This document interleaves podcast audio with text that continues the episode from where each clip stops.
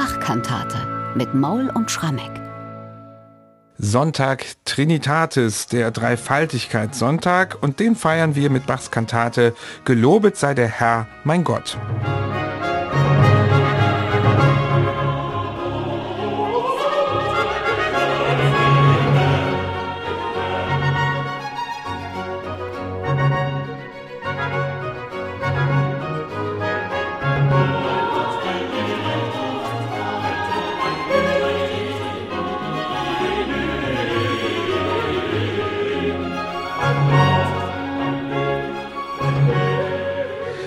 Eine Choralkantate haben wir heute mal wieder auf Lager, aber sie stammt nicht aus dem eigentlichen Choralkantatenjahrgang von 1724-25, sondern ist eines der Nachrückerstücke, die Bach im Nachhinein eben geschrieben hat, um diesen abgebrochenen Jahrgang irgendwie doch noch zu füllen. Fangen wir erstmal mit der Datierung an, Michael. Die ist doch jetzt inzwischen relativ klar, oder? Die ist insofern relativ klar, lieber Bernhard. Es gibt einen Textdruck. Sehr und gut. Der Textdruck sagt ohne Wenn und Aber, Trinitatis 1727 hat Bach in Leipzig diese Kantate aufgeführt. Trotzdem gibt es eine kleine Unklarheit. Ein paar Eigenheiten in dem Originalstimmensatz deuten darauf hin, dass das Stück schon im Jahr zuvor erklungen sein könnte, allerdings am Reformationstag. Und das Erstaunliche ist allerdings, ist es wirklich so rundheraus ein Stück, das auf Trinitatis passt, dass man sich fragen würde, hey, was hat das jetzt mit dem 31. Oktober zu tun? Also das ist die kleine Unklarheit. Ich würde aber auch denken, gerade mit Blick darauf, dass Bach dieses Stück eben auch so konzipiert hat, dass es die Lücke im Choralkantatenjahrgang füllt. Und da passt es einfach wunderbar rein, denn es ist nun wirklich ein Choral, der hier Wort für Wort von Bach in eine Kantate verwandelt wird. Ja, also Bach hat hier keinen Dichter gefunden oder auch gar nicht gesucht, um diesen Text umzudichten, sondern er hat einfach diese fünf Verse des Liedes Gelobet sei der Herr mein Gott genommen und sie original per Omnes Versus also vertont. Der Text könnte für das Dreifaltigkeitsfest nicht passender sein. Absolut nicht. Also er hat wirklich passgenau ein Lied sich ausgewählt von Johann Olearius, bekannter Theologe, entstammt dieser weit verzweigten Olearius-Familie. Und Johann Olearius, seines Zeichens eben in Halle und zuletzt in Weißenfels tätig als Hofprediger, der hat ganz viele Kirchenmusiktexte gedichtet. Und eben eins seiner berühmten Lieder ist genau dieses, Gelobet sei der Herr mein Gott, mein Licht, mein Leben.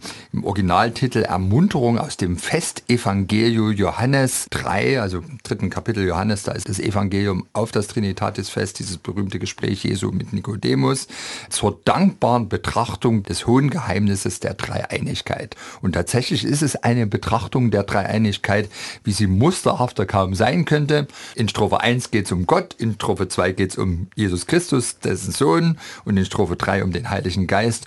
Und in den Strophen 4 und 5 wird dann im Grunde nochmal die Dreieinigkeit zelebriert und noch ein bisschen Weihrauch drüber gegossen. Sehr schön zusammengefasst. Da brauchen wir zum Inhalt gar nicht mehr viel weiter zu sagen.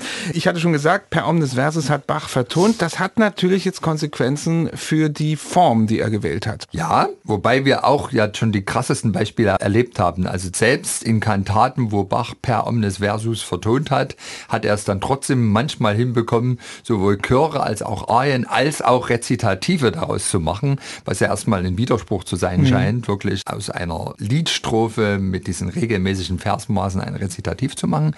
Hier in der Kantate ist es eigentlich was ganz Altertümliches, was Bach macht. Er macht nur Chöre und Arien, es gibt keine Rezitative. Aber das alles eben sehr schön abwechselnd und damit immer der Textaussage der jeweiligen Strophe angepasst. Es geht los mit dem Eingangschor und da holt Bach zum Trinitatisfest angemessen, würde ich mal sagen, auch wieder die Trompeten raus und die Pauken dazu. Ein Streichorchester spielt weiter dazu, auch noch Holzbläser, also ein großes Festtagsorchester und passt dort die erste Strophe in diesen Orchestersatz ein. Ja, und wirklich das große Besteck, also ganz bewegte Spielfiguren in den Violinen und dann kommen immer hinten raus wie so eine Bekräftigung von dem kompletten Blech, so Schläge, so... Äh, bam, bam, ne? Genau, ja, also so schöne Abschlüsse der einzelnen Phrasen und das verursacht einfach gute Laune, sorgt für ein Prickeln. Ich finde, dass der Chor relativ blockhaft eingesetzt ist. Cantus Firmus im Sopran, die übrigen Gesangsstimmen, motettisches Gewusel ringsherum, aber ein herrlicher, in sich schlüssiger, anpackender Satz. Motettisches Gewusel, den Begriff hatten wir noch nicht, den merke ich mir aber. Und da hören wir doch mal rein, wie das Gewusel klingt.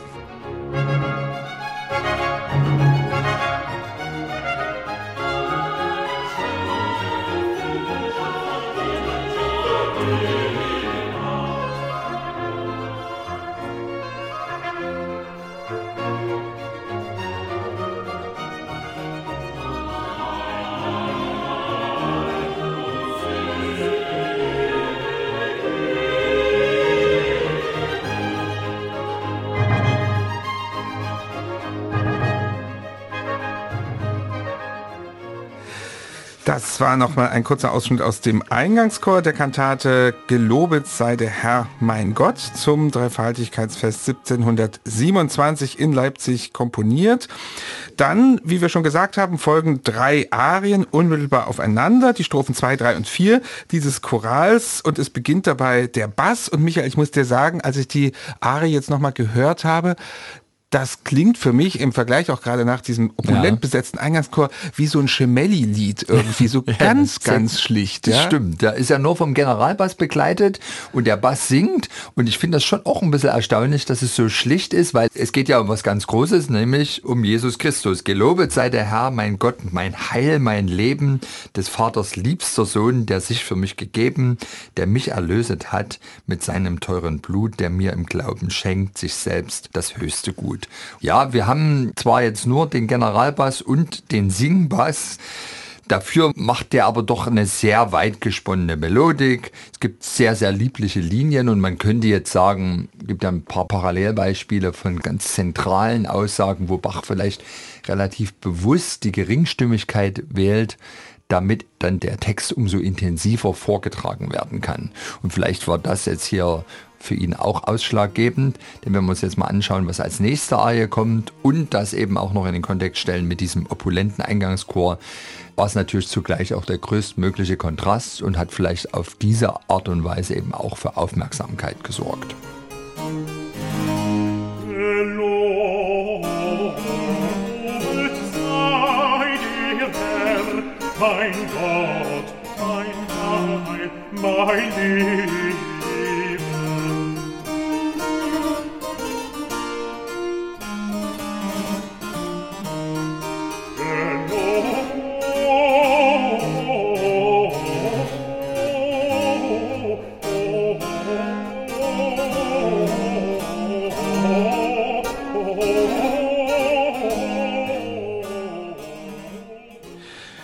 Ist also die zweite Strophe des Chorals in einer Bassarie verpackt und danach schon von Michael Maul angeteased kommt jetzt die Heiliggeist-Strophe und die ist wieder anders besetzt. Ja, also wenn jetzt die vorangegangene Strophe gewissermaßen schwarz-weiß war, also Singbass und Instrumentalbass, greift Bach jetzt doch wieder ganz tief in den Farbtopf. Ein ganz farbig klingendes Stück für die Strophe, die sich jetzt dem Heiligen Geist widmet, toll besetzt, Sopran, Flöte, Violine, Solo und Generalbass. Im Grunde genommen permanente Vierstimmigkeit und alle Instrumente plus Sänger, die arbeiten sich hier ostinatohaft an einem ganz eigenartigen Motiv aus sieben Tönen ab. Das geht durch alle Stimmen permanent und das hat was ganz Geheimnisvolles, was sehr Ernsthaftes. Sehr, sehr strenger Satz und für mich ehrlich gesagt der Star an der Kantate. Also ein Stück, an dem man sich nicht satt hören kann, weil es so vielstimmig ist, aber zugleich so eine Sogwirkung entfaltet.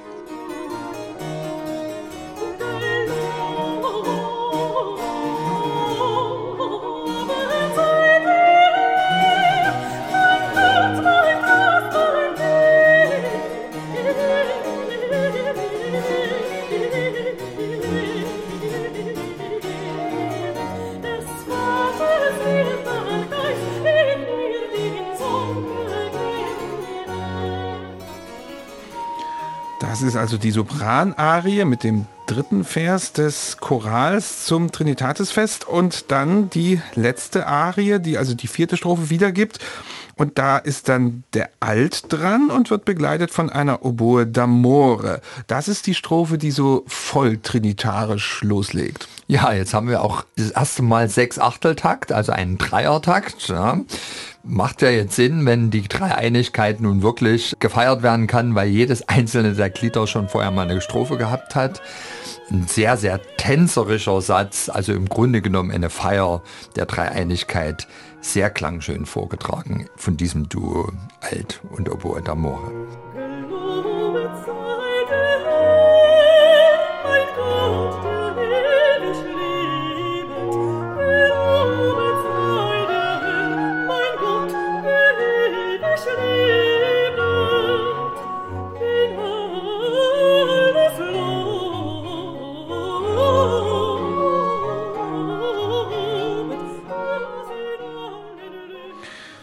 Also die Altarie in dieser Kantate und dann bleibt noch die fünfte Strophe und wer jetzt da einen einfachen Schlusschoral erwartet, der wird angenehm überrascht, denn die Trompeten, die kommen noch mal wieder, was ja auch wieder zu diesem Festtag passt zum Festtag passt und auch zur Aussage dieser Schlussstrophe, weil das ist ja mal wieder so eine Choralstrophe, die richtig das Singen und Musizieren thematisiert. Es heißt da ja, dem wir das Heilig Itzt mit Freuden lassen klingen und mit der Engelschar das Heilig, Heilig singen, den herzlich lobt und preist die ganze Christenheit, gelobet sei mein Gott in alle Ewigkeit.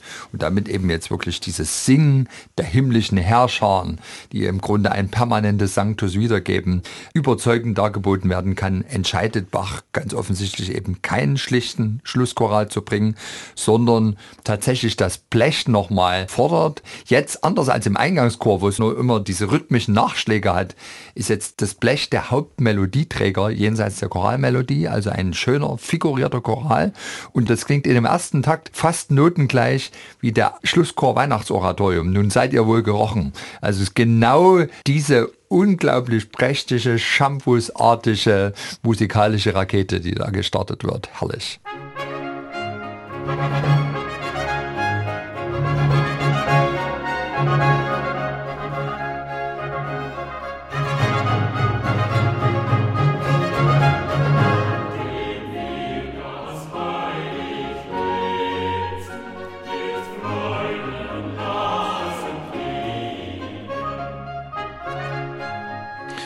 Ja, mit diesem Festchor endet die Kantate zum Trinitatisfest 1727.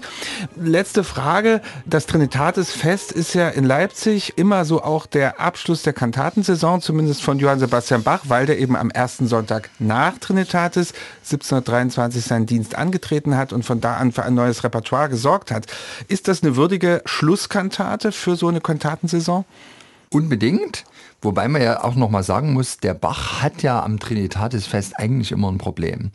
Pfingsten, Trinitatis, das sind so die allerletzten Tage des Schuljahres. Und dann geht ja am ersten Sonntag nach Trinitatis die neue Kantatensaison los.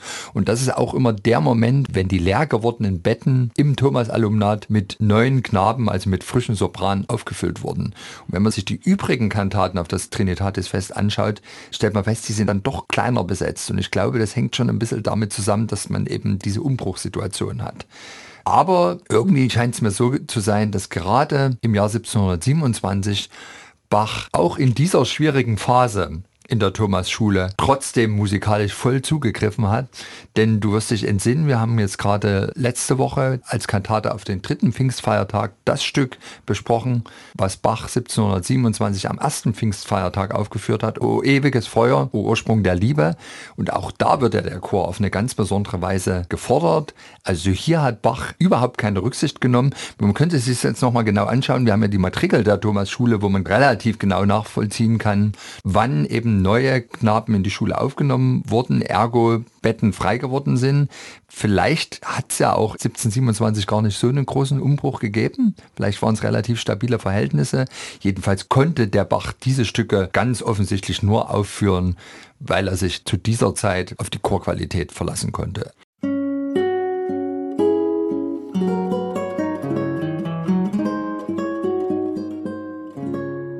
MDR Classic